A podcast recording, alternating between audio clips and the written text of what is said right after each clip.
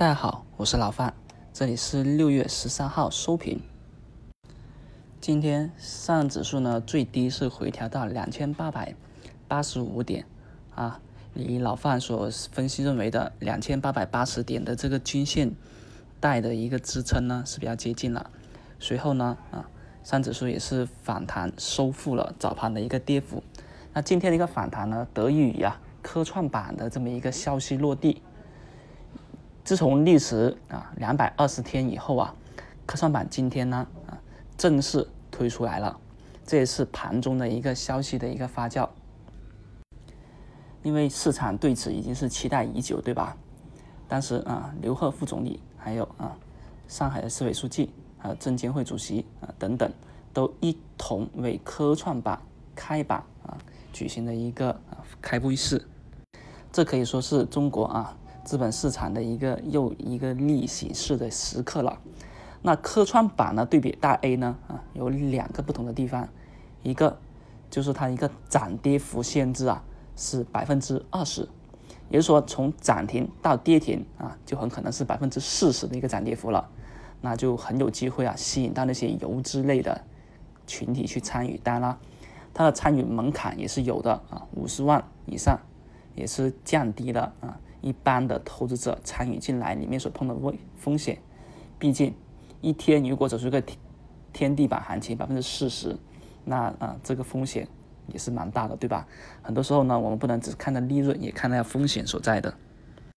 科创板的一个设立呢，可以说是啊弥补了我国资本市场对于科技类创新企业支持力度不足的一个短板。那现在呢，我国经济已经是逐步的实现了转型和升级。但在资本市场里面呢，啊，市值最大的公司还是传统的龙头。那 A 股市场的一些科技科技类的股票呢，还是代表是不够强烈的。所以这一个消息呢，啊，在今天，那我们可以看到有些消息也是集中去反映的，像科创信息，科创信息这个明显啊，就是炒了科创板的一个跟风，也是觉得很意外的。那除了科创板的消息以外呢，所以今天啊。在盘面上来说啊，值得啊很有资金关注度的一个板块并不高。除了啊近期强势题材呢，就出现了一个调整的分化。那还有呢，就是氢燃料概念出现了久违的反弹。当然，氢燃料电池概念呢，它已经是此前连续下跌，那现在是属于什么呢？属于超跌反弹的而已。那这个板块呢，是昙花一现，还是说啊梅开二度呢？这个还真得啊看资金的一个居高情愿。它这种追高意愿强不强烈？而强势股的回落呢，基本上还是在走出蛮抗跌的。那今天我也说了，像稀土还有人造肉概念啊，大概率是今天走出一个毕业行情了。那现在情况来看呢，啊，稀土龙头银河磁铁呢，还是扛住了一个压力，封住了六连板。但是盘中它也是反反复复的开板了。那这种反复开板呢？明天呢，银河磁体大体上是一个高开了，毕竟天量换手啊，筹码大幅松动，明天肯定是一个低开的动作。那低开完以后呢，有没有跟风盘？我觉得啊，很难。特别是整个板块呢，已经是这种松动的筹码，那很明显就是要出货一波了。那出货完以后，什么时候调整，再去参与一个超跌反弹，那在后话。但短期内呢？整个呃稀土板块呢是不值得也不适合去参与了，而基建板块今天啊也是出现了筹码松动调整的一个趋势。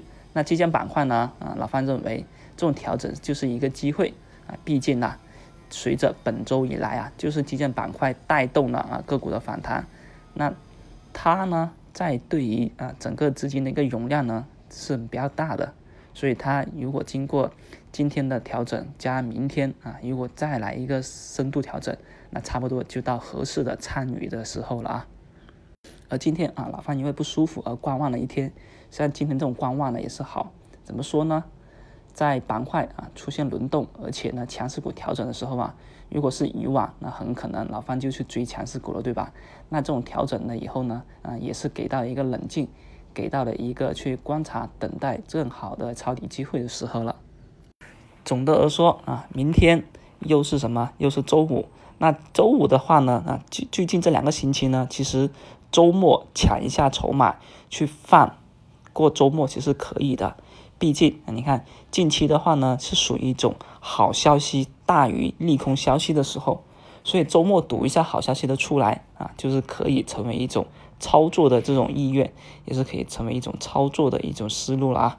所以明天啊，也是等到下午午盘找个板块进去参与一波，赌个周末。